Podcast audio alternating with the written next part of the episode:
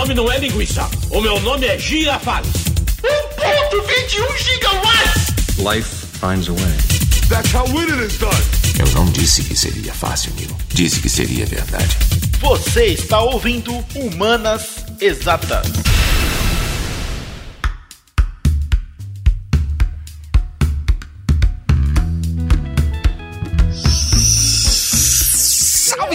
Salve, Texus e Texus de todo o Brasil. Aqui quem vos fala é o professor Tiago Trigueiro, mais uma vez do m0.net.br, aquela plataforma grátis de estudo pro Enem que tem multi-aulas grátis, tem podcasts grátis, tem e-books grátis, tem questões originais toda semana no melhor estilo Enem grátis, tudo lá de graça para você, m0.net.br. E dessa vez eu não posso dizer que é um prazer inenarrável dividir ou co-hostear esse maravilhoso, magnânimo, cheiroso podcast com o professor Rodrigo Rodrigues, porque, como na semana passada eu estive ausente, essa semana ele tá ausente, aquele negócio de dividir e conquistar, né? A gente tá fazendo, tentando aos trancos e barrancos, na, na dentada mesmo, fazer com que a plataforma cresça, então isso toma muito do tempo da gente. Essa semana quem vai segurar a barra sou eu, mas não sozinho. Nesse Humanas Exatas, a gente vai ver por que, que um composto iônico, quando ele é jogado na água, ele dissocia, ele separa, e para me auxiliar, eu chamei dois amigos, amigos irmãos da época da escola. A gente se conheceu no terceiro ano, em 2006. Fala aí, dá seu alô pra rapaziada Bruno, dá seu alô pra rapaziada Flávio. E aí, pessoal, aqui quem fala é Bruno. Conheci esse Trigueiro há muito tempo, da época do colégio. 13 anos já, e contando. É uns 13 anos e contando, e hoje já sou um desenvolvedor de software, é, level 30.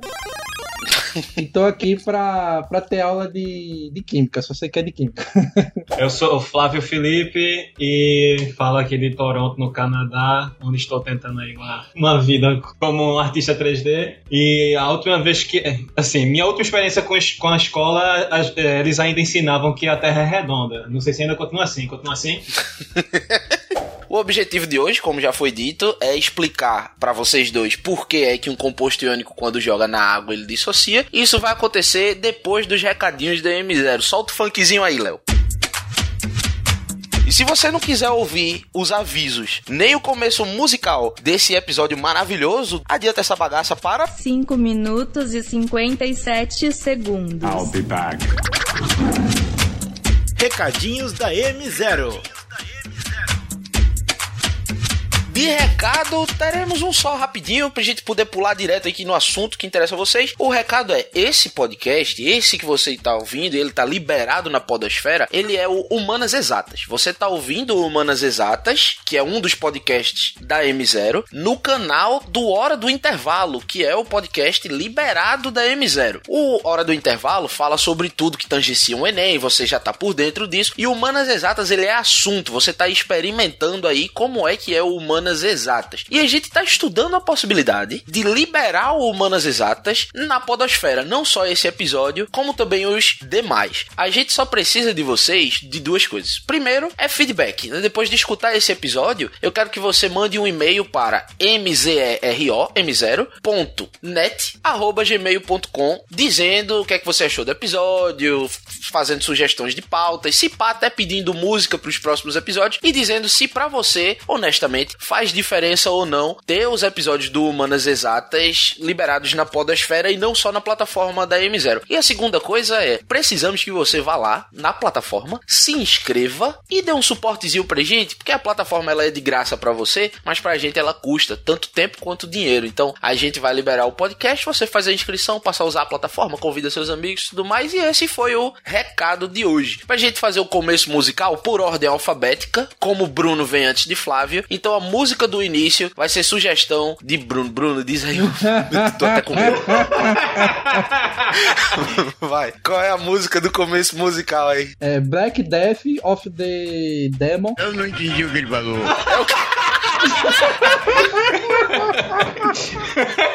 Se você não entendeu, o Bruno ele é metal do mal, tá ligado? Mas, o, mas, o, mas foi tirando onda, foi zoando, foi zoando. Não era, não era o nome da música, não. Mas o pior é que o nome da música é um pouco dark mesmo. Agora é a música de verdade. Unholy Prometheus. E o nome da música é Black Pentagram. Mas é metal melódico e não tem coração sendo comido e tal.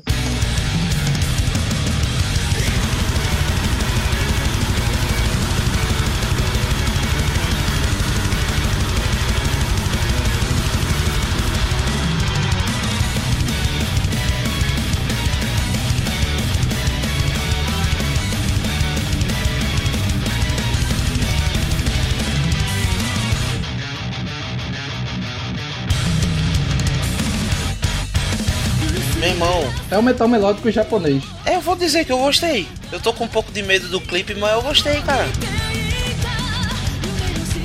Eu gostei muito do, dessa banda que o Bruno indicou.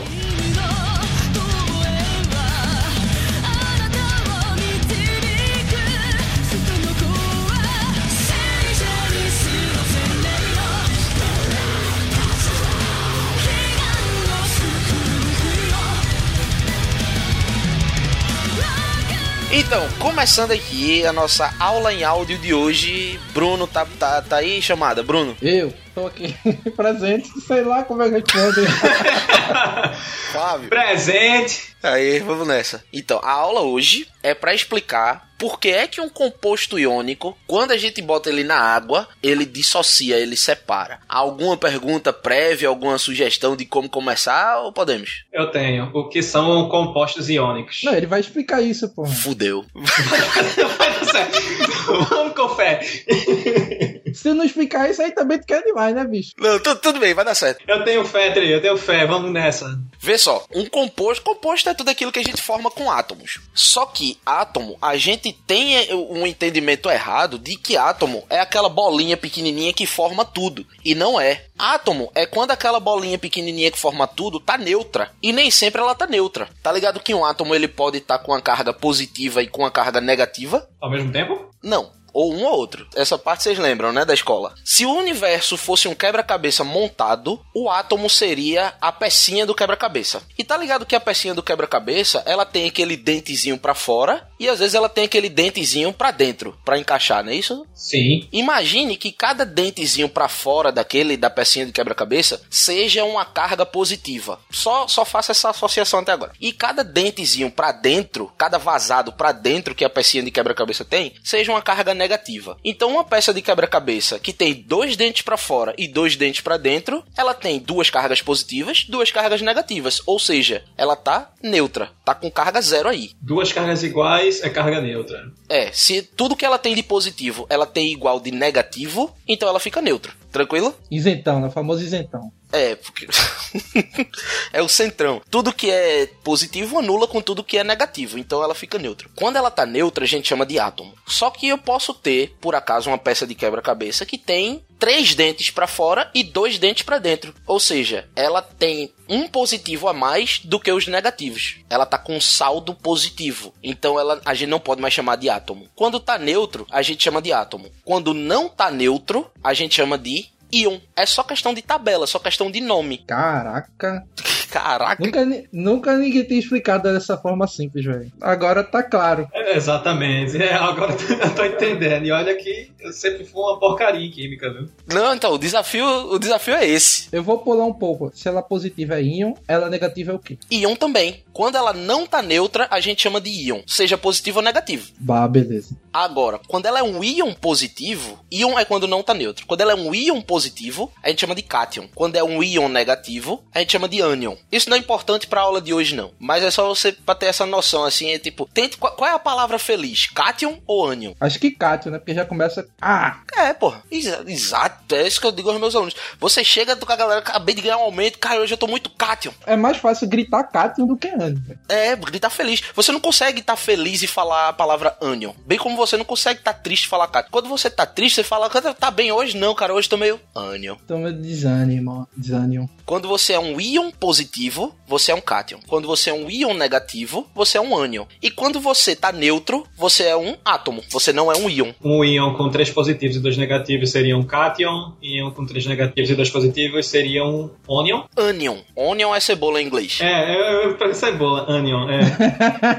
O cara tá no Canadá e já tá misturando aí o inglês com o português. Mas quando a gente fala, quando você falou aí, por exemplo, três positivos e dois negativos, a gente anula dois com dois e sobra um positivo. Então a gente diz que esse cátion, ele é mais um. Ele tem um saldo de um. A gente só conta o saldo. O que neutraliza, a gente não conta não. Ok, então vamos seguir o baile. Agora a gente vai lembrar de tabela periódica, mas obviamente que não vai rolar uma aula de tabela periódica aqui. Eu só quero que você entenda que um átomo, ele tende a ter, ele quer, é é da vontade dele ter ou zero negativos na última camada. Então não precisa decorar nada disso, tá? Isso aqui é somente eu tô vomitando pra você. Um átomo ele tem várias camadas. Você lembra disso, né? Tem o núcleozinho lá no meio. Depois do núcleo você tem a primeira camada, a segunda camada, a terceira camada. Pense no sistema solar, em que o Sol é o núcleo e aí o primeiro planeta tá na primeira camada, o segundo planeta tá na segunda camada. Cada camada tá cada vez mais longe do núcleo. Só que no sistema solar, cada camada só tem um planeta. No caso do elétron, não. No caso do átomo, né? Você pode ter mais de um elétron por camada.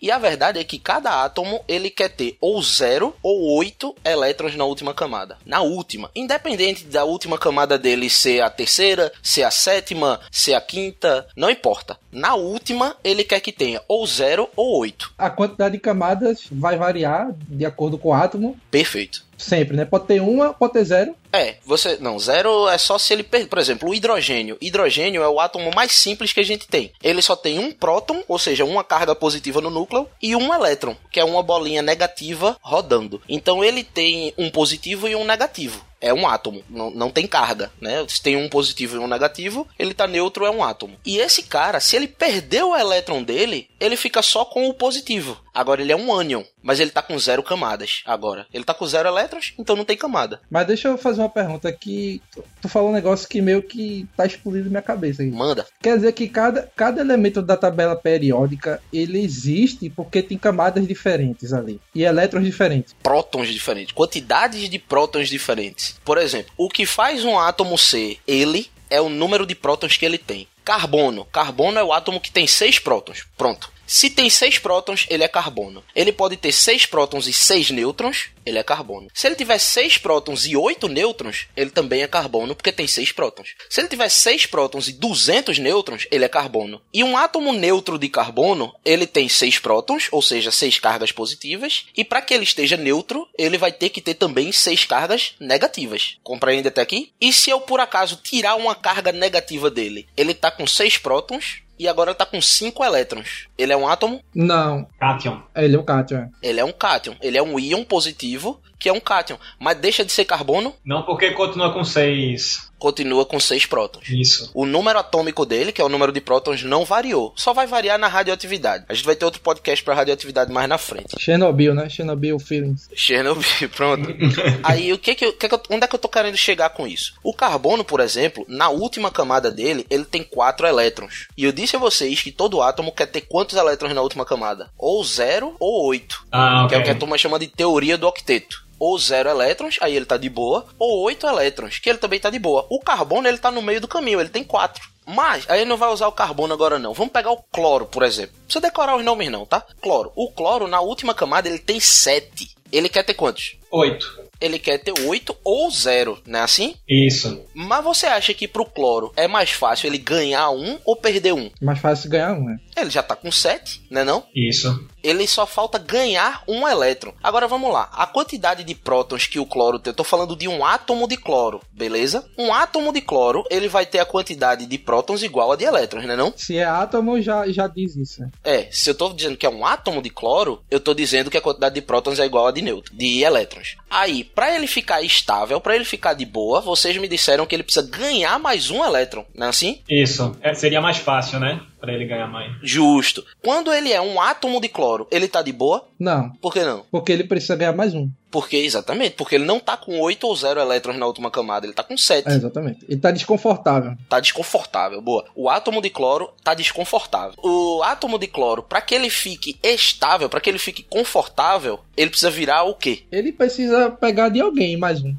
Ele, ele precisa eliminar um negativo, né? Ele precisa ganhar um negativo. Ganhar um negativo? É, os elétrons são os negativos, são, os, é, são os que ele mexe. Os prótons estão dentro do núcleo. Se tá dentro do núcleo, é muito difícil de você mexer no próton. Você nem bota nem tira prótons. Você só vai mexer nos elétrons. Ele tem 7 elétrons na última camada, ele quer ficar com 8, então ele precisa ganhar um elétron. Quando ele ganha um elétron, ele deixa de ser um átomo. Ele vira um íon. E ele vai virar um íon negativo. Por que, que ele vira um íon negativo? Porque ele tava neutro, ele, ele é um átomo, ele tá neutro. Se hum. ele ganhar um. Desculpa, é, é, é elétron, né? Elétron. Se ele ganhar um elétron, aí ele vai para menos um. Isso. A carga dele agora é menos um. Então ele é um ânion. Ele é um íon cloro. Ele é um ânion cloro. Não é mais um átomo de cloro. Ele é um íon. E ele tá confortável, ele tá estável. Isso porque ele tinha 7 para começo de conversa. Agora vamos pro outro lado da tabela periódica e vamos falar do sódio. O sódio é outro elemento completamente diferente do cloro e na última camada dele, ele só tem um elétron. Quantos ele quer ter? 7 ou remover esse um que ele tem. Ele quer perder, ele quer perder esse elétron, né? Ou ele pode ganhar 7 e aí ele fica com 8, tá confortável, ou ele perde esse 1 que ele tem. É mais fácil perder o 1 que ele tem, né não? Então, o átomo de cloro, ele tá desconfortável, mas por um motivo diferente do átomo de sódio. É, pelo. O vetor é diferente, né? Um quer ganhar, outro quer perder. Isso, porra. O bicho meteu vetores aí na, na tabela periódica. é pau se pô e peia, meu. É o cachorro amarrado e o pau comendo, como dizia meu tataravô. Representando a galera de, de informática aqui, pô. Desenvolvimento de software. Respeita, porra. É, eu sou fumanas, então eu sou o caso perdido nessa história aqui. É, fudeu. Então fudeu, né? Tu não, ah, é até um pouco, porque tu é um meu artista, meu técnico. Tu é. Tá ali no. Tu é átomo, tu é um átomo. Eu sou teimoso. Vamos voltar a falar do sódio agora, que só tinha um elétron na última camada. Ele quer perder esse elétron para ficar confortável, correto? Sim. E quando ele perde esse elétron, ele vira o quê? Um átomo. Não, um átomo ele já é, porque ele tá neutro, não é assim? Mas ele não tá com um a mais. Não, ele não tá com um a mais. Ele neutro, quando ele tá neutro, quando ele quando Deus fez ele lá, pá, sódio. Ele tem um elétron na última camada. Esse é o átomo de sódio. Para que o átomo de sódio fique confortável, ele perde esse elétron e vira um Cátion. cátion. É o, ani- o animado, positivo. É, exatamente. Ele é um ânion positivo. Ele é um cátion. Ele vira um cátion. Então, então, beleza. Até aqui a gente entendeu que o cloro, ele ganha um elétron e ele ioniza. O que é ionizar? Ionizar é deixar de ser um átomo e virar um íon. Ou seja, deixar de ser neutro, neutro e passar a ter carga. Você pode ionizar positivamente ou ionizar negativamente. O cloro, quando ele ioniza, ele ioniza ganhando um elétron, então ele fica negativo, ele vira um ânion. O sódio, quando ele ioniza, ele ioniza ficando positivo, ele vira um cátion.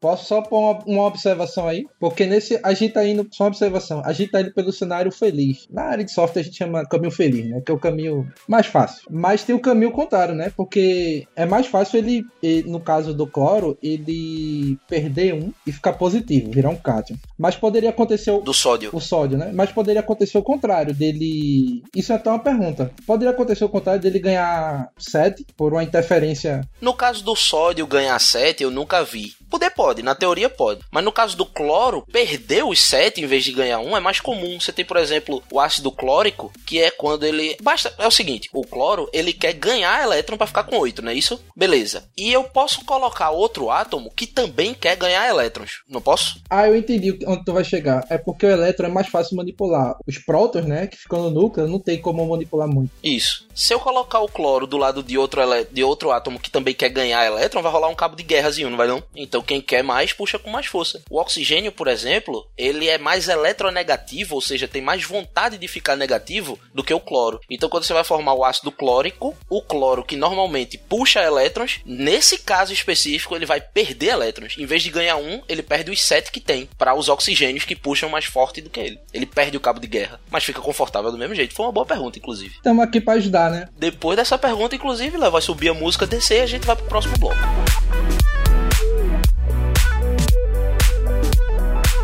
Ok, a gente viu que o sódio ele vai perder o elétron dele, fica positivo. Cloro vai ganhar o elétron, fica negativo. O que acontece se eu pegar um átomo de sódio e colocar do lado de um átomo de cloro? Aí tu vai ter que levar pra gente o cloro e o sódio, que a memória é. Cloro é aquele que tinha 7 na última camada. Sódio é aquele que tinha 1 na última camada. Então, em tese, o mais forte é o de 7, né? No caso mais forte de puxância, né? De puxância. Porque você pode ter mais forte de empurrância também. Quem é que puxa com mais força? O de 7 ou o de 1? Eu acho que é o de 7, né? O de 7, eu acredito. É, então tá ligado que o sódio, que só tem um, vai empurrar o elétron pro cloro, e o cloro, que tem 7, vai puxar o elétron do sódio, um dá o elétron pro outro, pô. Vai equilibrar, né? Vai ficar bom pros dois, é. Vai ficar bom pros dois. Vai, ficar, é, vai equilibrar. Uhum. Justo. O sódio diz, ei, cloro, filho de rapariga, toma meu elétron. E o elétron diz, ei, cuzão, obrigado, vou puxar. E puxa. E os dois estão confortáveis. O sódio confortável com zero e o cloro confortável com 8. Não é isso? E nesse caso, nessa situação, o cloro tá positivo, não tá não? Tá, um ficou positivo e outro ficou negativo. E positivo com negativo negativo faz o quê? Se atrai. Atrai. Então eles formam o cloreto de sódio. O cloro fica ligado por essa força de atração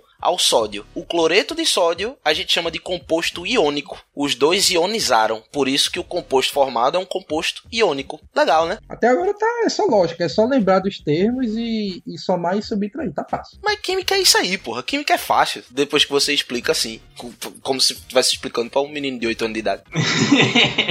Então por que é que eu, quando eu pego esse composto iônico, agora é só uma pergunta de um milhão de dólares, pra gente encerrar o podcast em alta. Quando eu pego esse composto iônico, aí isso aí é uma coisa que você aprende quando tá estudando pro Enem e tal. Quando você pega um composto iônico ou um composto muito polar, polar é tudo aquilo que tem polos, quando um lado é muito diferente do outro. No caso do cloreto de sódio, um lado tá negativo, um lado tá positivo tem polos, não tem? Tem um polo positivo e um polo negativo, correto? Então isso aí a gente chama também de composto. Ele é um composto polar. Um ímã também tem polos, tem um polo norte, polo sul, então também é polar. Se eu pego um composto polar, muito polar no caso, eletricamente polar, ou seja, com um lado muito positivo e um lado muito negativo, e jogo na água, pode ser um ácido, pode ser uma base, pode ser um sal, um composto iônico qualquer, e jogar na água, ele separa. No caso, o sódio, ele tá ligado ao cloro, por essa força de atração, né não? Ok. O sódio tá positivo, o cloro tá negativo, então um fica colado no outro, por causa dessa força de atração, de positivo com negativo. Quando eu jogo na água, ele separa. A pergunta é, por quê? E aí que tá. Isso é um negócio que é muito pouco falado e eu acho interessante ser dito aqui para todo mundo. Tem um negócio que é a interação das cargas com o meio, com o ambiente. O universo aí é mais. Vi... Agora começou a viagem. Léo, música de viagem.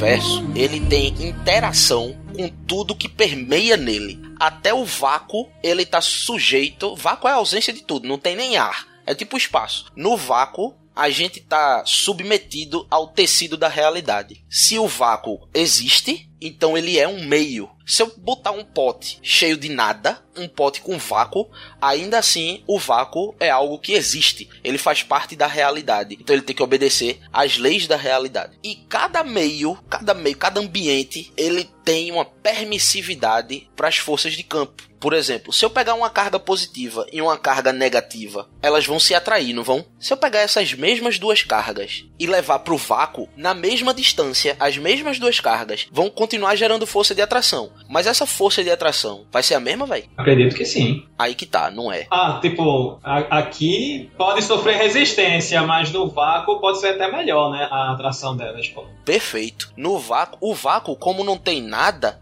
então ele, ele meio que dá uma quebrada nessa. Cada meio material, quanto mais denso, quanto menos, quanto, mais polar, mais resistência ele apresenta. E isso serve para tudo. Não serve somente para atração elétrica, não, que é negativo com positivo. Serve também para atração gravitacional. A gravidade no vácuo ela é diferente da gravidade nos outros locais. Claro que é desprezível para o cálculo essa diferença, mas é, é atrações magnéticas também elas são diferentes conforme você muda o meio. Se eu pegar a força elétrica no vácuo, ela vai ser diferente da força elétrica no ar, que vai ser diferente da força. Se eu pegar esses mesmos dois, essas, essas mesmas duas cargas e afundar ela, elas no petróleo, a atração já vai ser um pouco diferente. Se eu pegar essas mesmas duas cargas e afundar na areia, a atração vai ser um pouco diferente. Tá ligado que quando eu mudo o meio, quando eu mudo o local onde elas estão, a força de atração já vai sendo diferente, que a permeabilidade elétrica vai sendo diferente, a permissividade elétrica do meio vai sendo diferente. Sim, sim. O meio ele permite que essa força exista de formas diferentes. Se o meio é ar, a permissividade é uma. Se o meio é vácuo, a permissividade é maior. Se o meio é água, a permissividade é bem menor. Aí agora a minha pergunta: positivo com negativo atrai, não é não? Isso. O que é que você acha? E aí, se atrai é porque vai gerar uma força de atração, correto? Essa força pode ser grande ou pequena. Então eu peguei duas cargas, uma positiva e uma negativa. O que é que você acha que pode interferir na intensidade dessa força? O que é que você acha que pode fazer com que ela seja maior ou menor? A carga. Boa. Não só A, como as. Se eu pegar uma carga positiva e aumentar, das duas cargas estão lá, né? A positiva e a negativa. Aí eu aumento a carga positiva, eu dobro a carga positiva, eu deixo ela mais positiva ainda. A força aumenta, não aumenta não? Só que é como se tivesse um lado trabalhando mais que o outro, né? Isso, mas a força de atração é igual. A força, a força de atração é sempre igual, independente da, da, da carga. Porra, perfeito. Agora tu teve um, um negócio, uma sacada aí, uma luz que é muito difícil de fazer os alunos entenderem. Ah, bicho, desenvolvimento de software, porra. Respeita, porra, arquitetura. arquitetura de software. Tu falar arquitetura é outro curso completamente diferente. Mas vê só, a gente vai fazer uma queda de braço aqui agora, eu e tu. E aí eu seguro na tua mão, só que em vez da gente tentar derrubar o braço um do outro, a gente puxa. Eu puxo tu pra mim, tu me puxa pra tu, tá ligado? Entendeu? Tá, tá conseguindo visualizar a situação, né? Se eu boto uma força diferente da tua, a força que tu vai sentir na tua mão ainda assim é igual à força que eu vou sentir na minha mão. Que é a lei do retorno, né? Se você aplicar uma força numa parede que tá parada, a força que a sua mão vai receber, que veio numa velocidade alta, e a parede que tá parada vai ser a mesma por dois. Perfeito. Ação e reação, exatamente. Se sua mão ficar parada, ou seja, sua mão tá, tá a princípio colocando uma força nula, e só eu puxar, ainda assim a força que eu sinto na minha mão vai ser igual à força que você sente na sua mão. Então se eu pegar uma carga positiva e uma carga negativa, e eu dobrar a carga positiva positiva sem alterar a carga negativa, a força de atração aumenta dos dois lados. Aumenta para as duas cargas. É assim, um lado bota mais força, mas a atração é a mesma. A atração aumenta igual para os dois, justamente. Agora, o que mais eu posso fazer para modificar essa força? Aí entra o meio, né? Você pode ter um meio que, que propague melhor a condutividade elétrica das cargas. Perfeito. Permissividade Vamos, é, é a constante de elétrica. Vamos deixar ela por último, porque é nela que eu quero chegar. Mas eu posso mexer na carga negativa também, né não? Se eu dobrar a carga negativa, a força dobra também. Beleza? Então eu posso mexer em uma das cargas, posso mexer em outra na outra carga, e o que mais além da permissividade do meio eu posso mexer para fazer com que essa força aumente ou diminua. Bacana esse silêncio, hein? Não, repete aí, por favor, repete aí, por favor. Professor, que horas é o recreio? Vamos lá. Ei, professor, tá bom de aula. A distância, galera. Se eu aproximar as duas cargas, a força aumenta. Ah, é a distância, é óbvio. Isso é óbvio. É, agora, depois que o cara diz, é óbvio, né? É que nem a gravidade, né? Quanto mais próximo do, da, do centro da Terra, mais forte, e quanto mais longe. Pois é. Do corpo, menor é a gravidade. Né? Menor, é menor é a força da gravidade. A gravidade, inclusive, a gente pode fazer aqui a teoria do campo unificado, né? Que a Einstein tentou e tal. Só que ele queria botar o campo temporal também, foi uma maluquice do caralho, enfim. Mas a gravidade, ela, ela funciona basicamente da mesma forma que a força elétrica funciona, que é da mesma forma, basicamente, que a força magnética funciona. É isso. Vê, tem uma fórmula da física que a galera decora como sendo K, Q, Q sobre D ao quadrado. Vê só, se eu aumentar a carga, a força aumenta também, né não? Ok. Então, isso é o que a gente chama de diretamente proporcional. É quando um aumenta, o outro também aumenta. Carga e força são diretamente proporcionais, porque se eu aumentar a carga, a força aumenta junto. Força e distância são inversamente proporcionais, porque para eu aumentar a força, eu tenho que diminuir a distância. Para um aumentar, o outro tem que diminuir. E é por isso que a distância está no denominador na fórmula. A fórmula da força é força é igual a K, Q, Q, ou seja, carga negativa, carga positiva, que é a carga, dividido pela distância ao quadrado. E o K, esse K, a constante, é justamente a permissividade elétrica do meio, que no vácuo é aproximadamente 9 vezes 10 a nona, ou seja, 9 bilhões de Newton metro quadrado por Coulomb quadrado. Essa, não precisa decorar isso não.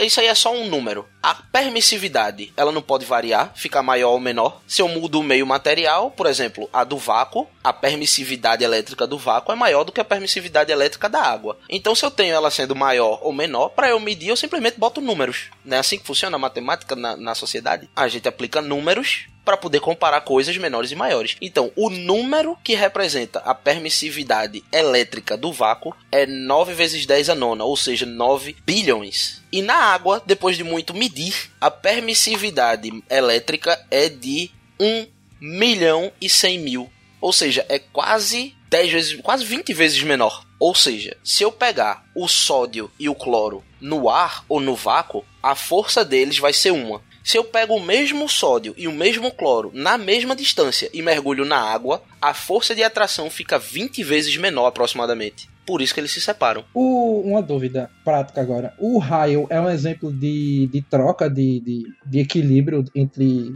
dois íons? Aí você me fudeu, porque isso aí é assunto para um podcast completamente diferente. O raio, ele é tráfego de carga. Quando você tem carga andando, carga caminhando, a gente chama isso de corrente elétrica carga elétrica caminhando é corrente elétrica. E a carga elétrica, ela anda quando você oferece uma diferença de potencial. Vou tentar exemplificar pra gente encerrar esse episódio e já fica deixando todo mundo aí com a antena em pé para o próximo episódio, que a gente pode até falar sobre isso no Humanas Exatas. Se eu tenho, por exemplo, um lápis e o lápis está em cima da minha cama e eu estou segurando esse lápis e ele está apoiado na minha cama, mesmo eu estando segurando ele, tá visualizando aí a cena inútil? Sim, sim. Se eu soltar esse lápis, ele cai? Sim. Cai não, ele já está apoiado na cama. Ah, miserável. Beleza. Não, pô, mas como diria os terraplanistas, a gravidade, ela é seletiva. Pô. É um mito, né? é, ela é seletiva, ela só funciona quando ela quebra. Caralho, tem o um botão de off da gravidade, né? O pessoal tá de cabeça para baixo do Japão, não pode não. A gente vai, vai para fazer essa analogia, a gente vai se referir a potencial gravitacional somente, ok? O nível do mar a gente vai chamar de nível zero. Eu moro num local um pouco mais acima do mar. Vamos dizer que a minha cama ela tá a 30 metros acima do nível do mar. Então a gente vai chamar o potencial da minha cama de potencial 30. E o meu lápis que tá em cima da minha cama, apoiado na mesma altura da minha cama, qual é o potencial do meu lápis? 30 mais um, sei lá. Não, 30 também. Ele tá na mesma altura da cama. 30 também, ele tá na mesma altura. Isso, isso. É porque eu sou preciso, né? Eu sou preciso. Ele tá um pouco acima, ele tá acima, mas tudo bem. Não, não pô, ele tá na, na cama, pô. Tá 30, tá no mesmo local. Eu sou um cientista, eu trabalho com exatidão, mas pela didática, vamos seguir. Não, ele, ele, ele tá no mesmo canto, pô. Ele tá em cima da cama, estão ocupando a mesma altura, caramba. Olha onde a gente tá polemizando. A, a, é que a referência de Bruno tá sendo o topo do lápis, tá ligado? Ele tá levando em consideração a altura do lápis. Aí tá 30.1. Entendi. É a base do lápis com o topo da cama. A gente pode assumir que estão na mesma altura. Então, se o potencial da cama é 30, o potencial do lápis também é 30. Se eu soltar esse lápis, ele vai para algum lugar? Não, ele fica na cama, você já disse. Ele fica do jeito que ele tá, no local que ele tá. Agora, se em vez de eu simplesmente soltar, eu arrasto ele na mesma altura, ainda no potencial 30, tá? Eu arrasto ele um pouco pro lado, de forma que ele agora não está mais apoiado na cama. Agora ele tá meio que. Eu tô segurando ele, mas ele tá acima do chão, percebe? E ele tá na mesma altura, ele continua no potencial 30. Se eu soltar o lápis, o que acontece com ele agora? Ele cai. Ele cai no chão. O potencial do chão, o chão tá no potencial 30, tá na altura 30 em relação ao nível do mar? Não, de acordo com o que você disse, tá no nível zero, não é isso? Zero do mar. Tá um pouco abaixo da cama. Tá um pouco abaixo da cama. Vamos dizer potencial 29? Vamos chutar que a minha cama tem um metro de altura. Então, o lápis, agora o meu lápis, ele tá no tava no potencial 30 e o chão tava no potencial 29. Tá ligado que tem uma diferença de potencial? Se tem diferença de potencial, tem movimento. É aí que eu queria chegar. DDP, né? A famosa DDP. Exatamente. Diferença de potencial, a gente abrevia para DDP. Não importa qual é o potencial que você tá, só importa qual é a diferença. Porque eu posso ter uma cama lá na puta que pariu do Everest. Ela tá no potencial 3401 e o chão tá no potencial 3400 a DDP continua sendo de 1 metro. Então a queda do lápis é a queda proporcional a de 1 metro. A DDP elétrica, ela funciona assim para os elétrons. Você não está mais falando de potencial gravitacional, você está falando de potencial elétrico. E aí a diferença de potencial elétrico é a tomada da gente. A DDP da tomada da gente é de 220 volts. A diferença de potencial de um buraquinho da tomada para o outro buraquinho da tomada é de 220. No caso dos países dos países dos estados mais abaixo, é 110. 127 na verdade, né? mas 110. O que importa é a DDP. Se tem DDP, gera corrente. Só que os elétrons, eles não vão caminhando de boa, facilmente, não. Eles têm um problema. E esse problema é o meio. Os elétrons não, não percorrem dentro do fio na corrente elétrica, não é assim? Se o fio for de metal, é fácil. Se o fio for de borracha, é difícil. Se o fio for de madeira, é difícil. Tá ligado que cada material vai ter uma permissividade para os elétrons passar? O contrário de permissividade é resistência. A resistência do plástico é maior do que a resistência do sei lá, cobre. Se eu boto uma diferença de potencial no cobre, eu gero uma corrente maior. Presta atenção aqui agora, que isso é cabulosinho.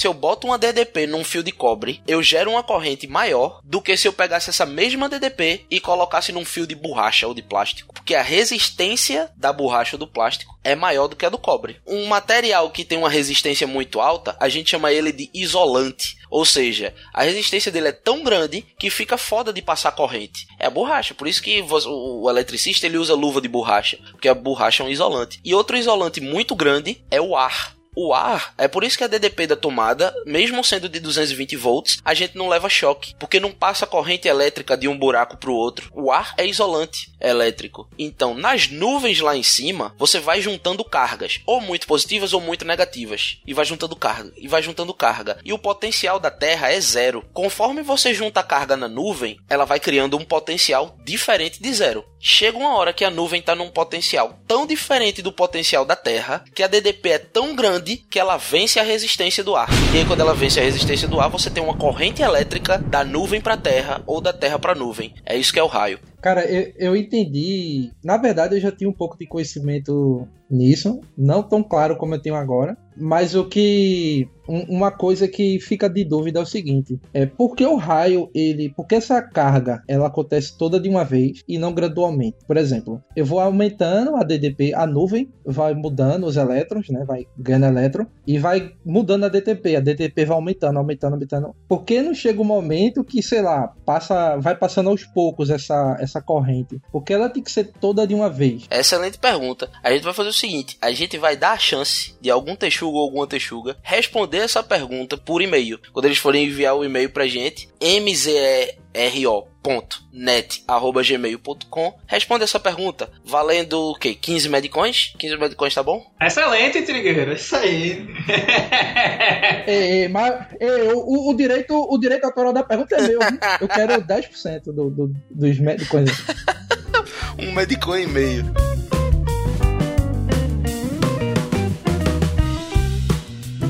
E por hoje a gente vai encerrando. Ah, gostei, gostei de, de, de falar para vocês aí um pouco disso. Gostei da audiência, gostei da, das orelhas, gostei da, dos estímulos, da representatividade da, do, da galera de TI. o, o, o, Humanas, que foi zero, basicamente, no tema. Nada, que isso.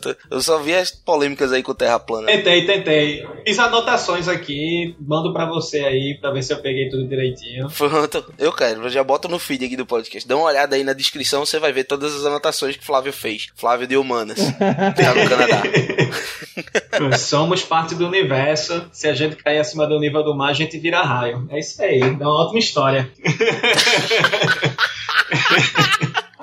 Excelente, velho. Não esquece de mandar o e-mail, Tichu. Fica agora com os bloopers da gente ao som da música escolhida por Flávio. Flávio, caralho, eu tô com medo de novo. Qual é a música, Flávio? Assim, minha música não é uma música recomendada para pessoas que estão né, nesse estágio da vida. Não recomendo. Então, iria ser Infant Annihilator, ia ser Blas Blasphemia, do. Repetindo, a música se chama Blasphemia, do Infant Annihilator. E só que eu desisti dessa música totalmente. Se quiser subir um trechinho aí só para sentir o clima.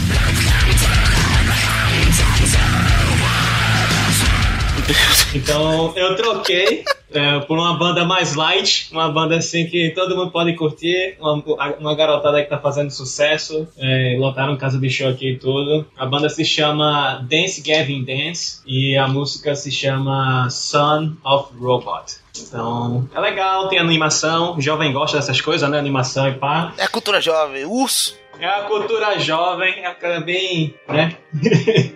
então tá aí minha indicação. É, a música é legalzinha, velho. Essa é top, essa, essa é muito boa mesmo. O começo é levinho, é de boa, gostei, curti. Ah, dá pra curtir. Olha aí. Então, ao som de Son of Robot, escuta aí os bloopers desse episódio. Um abraço e até a próxima. Valeu, siga a carreira de software, vamos ficar a dica aí.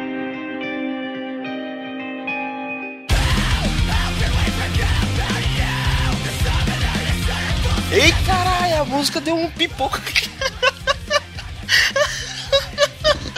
Já pode, já pode parar de gravar a música. A música tava toda de boinha, de repente. Não, pô, essa música é, tran é tranquila demais. É tipo Yellow Card, só que japonês. Não, o Yellow Card, ela, caralho. Cara, compara. Ô, puto! A, a, a, Ô, puto, a cara. tentativa foi boa, mas funciona pra caralho. Porra, Yellow Card é massa, velho. Nunca mais ouvi, velho. E Yellow Card é bom, pô. Yellow Card marcou época aí. Ganhei altos pontos com o nosso professor de inglês. Qual era o nome dele? Otacílio, era? Otacílio era. Altos pontos, porque eu sabia as, as musiquinhas tudinho que ele voltava lá, Yellow Card, Iron Maiden, o cara ia de 8 a 80 em 3 segundos, tudo certinho. Muito bom, muito bom em gincanas pra ganhar pontos. E vocês não sabem como eu tô feliz que eu tô ensinando química a você, velho. Eu estudei com vocês, porra. Eu lembro como vocês eram em química. Lembradão, velho. Por isso que eu, que eu, sou- que eu não sou exatas, né? Caramba. É, é verdade.